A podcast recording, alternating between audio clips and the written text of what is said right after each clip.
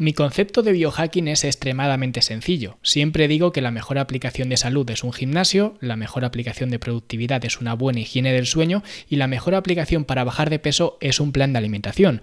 Pero esto significa que debemos saber interpretar las señales que nos manda nuestro cuerpo y en este episodio voy a decirte tres áreas de extrema importancia que necesitas monitorizar para optimizar tu salud. Yo soy Luis Carballo y esto es el podcast de Fitness en la Nube.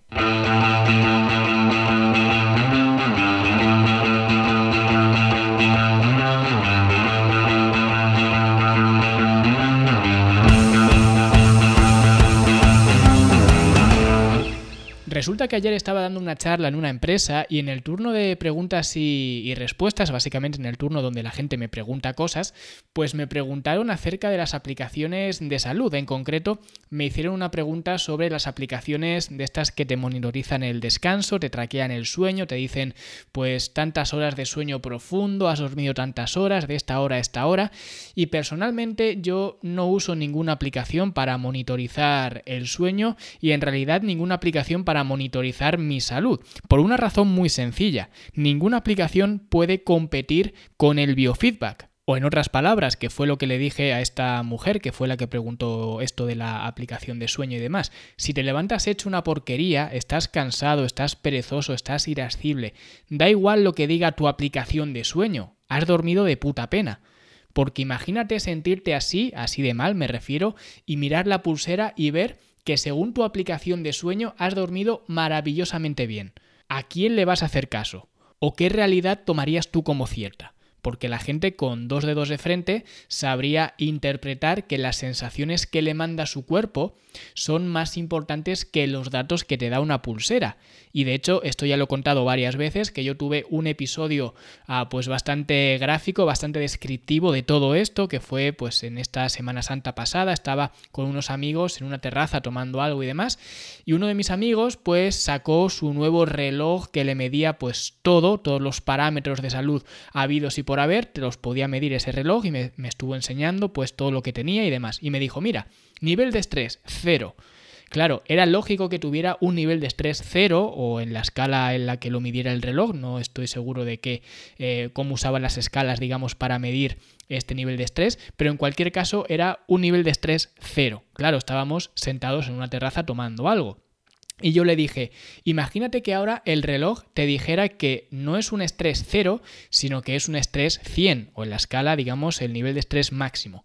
¿Tú qué pensarías? Y me dijo, hombre, pues yo pensaría que el reloj está roto o que no es preciso o, o lo que sea. Entonces le dije, entonces si tú ya sabes cómo te sientes, ¿para qué quieres el reloj? ¿Para qué quieres que te lo diga un reloj si tú ya sabes interpretar si estás bien, si estás mal, si estás más o menos estresado? Porque claro, en este ejemplo, interpretar ese biofeedback es bastante sencillo, es bastante fácil, pero no siempre es tan fácil, porque requiere que prestes algo de atención.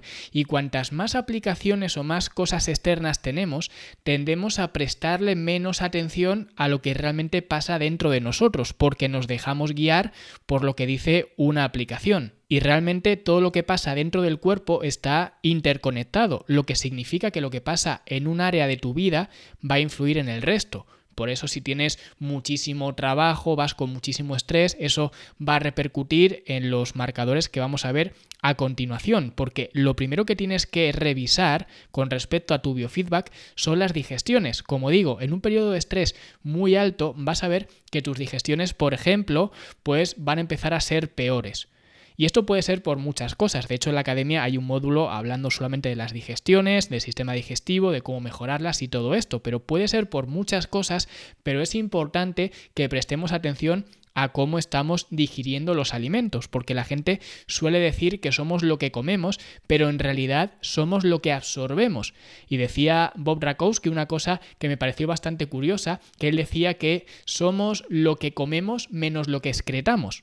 O dicho de otra forma, somos lo que absorbemos. Pero él lo decía de esta manera para que le prestáramos atención a lo que es la evacuación, que también es algo muy importante de este proceso digestivo. En cualquier caso, si tú ves que tienes problemas digestivos, que pues estás más hinchado últimamente, pues a lo mejor tienes que mirar qué es lo que estás comiendo, o a lo mejor tienes que mirar lo que he dicho antes, el nivel de estrés y todo esto. Así que las digestiones sería lo primero que tendrías que mirar. Luego también tendrías que mirar, por supuesto, el sueño, que lo he comentado antes. Y de no te hace falta ninguna aplicación para saber si duermes bien o no. También hay que matizar lo que la gente entiende por bien y mal, porque yo lo digo siempre, la gente normalmente tiende a normalizar lo que hace mal. Que esto lo estuve hablando con una persona hace poco, el tema del sobrepeso, ¿no? Que la gente que tiene sobrepeso muchas veces piensa que no tiene ningún problema. Y de hecho, últimamente, en estos últimos meses, últimos años, se está normalizando mucho el tener sobrepeso y se está reivindicando que no pasa nada por tener sobrepeso. Y yo lo planteo siempre muy sencillo. Al final, si es verdad eso de que no requiere o no tiene ningún problema aparejado el tener sobrepeso, que es una completa falacia, pero bueno, si una persona defiende esto, es muy fácil de rebatir, porque simplemente tú le preguntas a esa persona o a cualquier persona que no tenga sobrepeso, le dices, mira, ¿qué pasaría si ahora mismo te pones un chaleco que pese 25 kilos? Y haces todo lo que haces a día de hoy, todo lo que haces en tu día a día, vas a trabajar, a estudiar, vas al gimnasio, haces lo que tengas que hacer, te duchas, te acuestas, todo esto con ese chaleco de 25 kilos. ¿Cómo va a ser tu vida? ¿Mejor o peor? Evidentemente va a ser peor. Por tanto, si existe un estrés mecánico, ya no hablo de un estrés orgánico o un estrés hormonal, que también lo, lo, hay en las personas que tienen sobrepeso, pero al menos si hay ya un estrés mecánico en el cual tú estás viendo que tu vida es peor si tienes 25 kilos más, pues eso evidentemente ya demuestra que el sobrepeso sí que tiene aparejados varios problemas, al menos a nivel mecánico, que es lo más fácil de ver. Luego ya digo, se podría profundizar mucho más. Pero es algo tan fácil de ver que la gente lo que pasa, la gente que tiene sobrepeso, lo que les ocurre, una persona cualquiera sabría decir, pues lo que he mencionado antes, ¿no? Que si tienes 25 kilos más, las cosas te van a costar más. Sin embargo, la persona que tiene sobrepeso, que lo tiene durante los últimos años, o que puede que toda su vida haya tenido sobrepeso, al final acaba normalizando las cosas que hace y el trabajo que le cuestan las cosas que hace. Por ejemplo, subir las escaleras a una persona que no tenga ese sobrepeso, seguramente le va a ser mucho más sencillo que una persona que sí que tenga que cargar con ese sobrepeso. Sin embargo, la persona que lo hace todos los días y que carga con ese sobrepeso todos los días, acaba normalizando el hecho de que subir las escaleras le cueste X trabajo.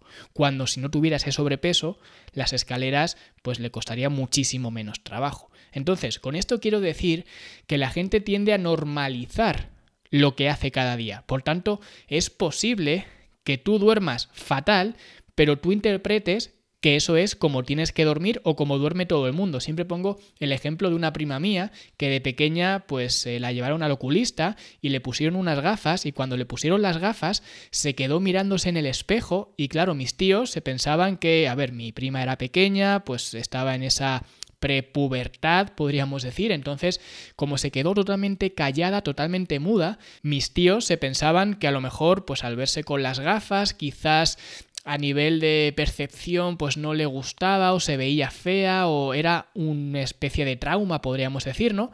Y entonces mi prima habló y dijo, ah, pero que así veis todos. Porque ella normalizaba el hecho de no ver o de ver fatal, porque mi prima ve muy mal, ¿no? Entonces ella normalizaba, ella pensaba que todo el mundo veía como ella, cuando en realidad no es así. Entonces, por eso digo que hay que monitorizar nuestro sueño, nuestro biofeedback con el tema del sueño, pero hay que saber interpretarlo bien, como todo, porque lo siguiente que tendrías que mirar es el rendimiento físico, que es otro punto que deberías monitorizar. Porque si estás constantemente cansado, apático o tienes dolores musculares o articulares frecuentes, que es algo bastante común, especialmente en personas que trabajan en oficina, que están siempre sentadas y que son bastante sedentarias, los eh, dolores articulares y musculares son algo bastante habitual. De hecho, mucha gente tiende a ir al fisio de forma frecuente precisamente para que les arregle pues esos dolores y esos problemas articulares que tienen, que ojo, no tengo nada en contra. Sin embargo, si ves que esa visita al fisio es algo recurrente, a lo mejor tendrías que plantearte qué hacer para no acabar en el fisio O al menos es mi punto de vista. Sé que a los fisios no le va a gustar esto, pero es lo que yo pienso, porque al final lo que hace el fisio es arreglarte un problema y devolverte al mundo que te ha generado ese problema, con lo cual vas a acabar volviendo otra vez. En cualquier caso, lo que quiero decir es que el rendimiento físico o la forma en la que te desenvuelves diariamente es otra cosa que tienes que monitorizar, porque si en estos tres puntos, las digestiones, el rendimiento físico y el sueño, ocurre algún problema, esto significa que hay algo que no va bien. ¿El qué no va bien? Pues no lo sé, no soy adivino. Solamente tú o tu entrenador, tu coach o un profesional puede saberlo cuando analices tu biofeedback. Por eso es importante saber analizar el biofeedback y sobre todo saber interpretarlo para tomar decisiones. Y esto no siempre es fácil, porque analizar el biofeedback puede ser relativamente fácil. Es más fácil cuanto más lo repites. Pero puede ser más fácil y de hecho es mucho más fácil que saber interpretarlo, porque aquí es donde realmente reside la ayuda de un entrenador. Porque, por ejemplo, mis clientes no me pagan por darles una dieta y una rutina. Especialmente porque yo no hago ni dietas ni rutinas, lo he dicho muchas veces. Yo enseño a planificar la alimentación y diseño programas de entrenamiento que no tienen nada que ver con las típicas rutinas o tablas que vemos por ahí, ¿ok? Y podrías pensar que esto es lo mismo, pero es completamente diferente porque mi trabajo se basa principalmente en recoger tu biofeedback, que para eso hacemos los puntos de control, e interpretarlo para darte las indicaciones más adecuadas según tu situación actual. Y ese es mi trabajo, eso es a lo que me dedico. Por eso es importante saber interpretar ese biofeedback y esto es mucho menos económico. Evidentemente, tener a un profesional que te interprete este biofeedback es mucho menos económico que una aplicación de sueño pero es infinitamente más efectivo, porque se basa no solamente en datos objetivos, sino en datos subjetivos, que son mucho más interesantes que los datos objetivos. Así que cualquiera de vosotros, si queréis entrar en este programa de coaching y dejar que sea yo quien eh, os ayude a gestionar este biofeedback y trazar un plan de acción en función de vuestra situación inicial o vuestra situación actual, podéis rellenar sin ningún tipo de compromiso la solicitud para entrar en el programa de coaching desde fitnesselanube.com barra coaching. Rellenad la solicitud y veremos si somos compatibles para trabajar juntos y para que podáis acceder al programa de coaching. En cualquier esto ha sido todo. Muchísimas gracias por estar ahí, muchísimas gracias por estar al otro lado. Si os ha gustado el episodio, dadle like, suscribiros a este podcast y nosotros, como siempre, nos vemos, nos escuchamos, mejor dicho, mañana.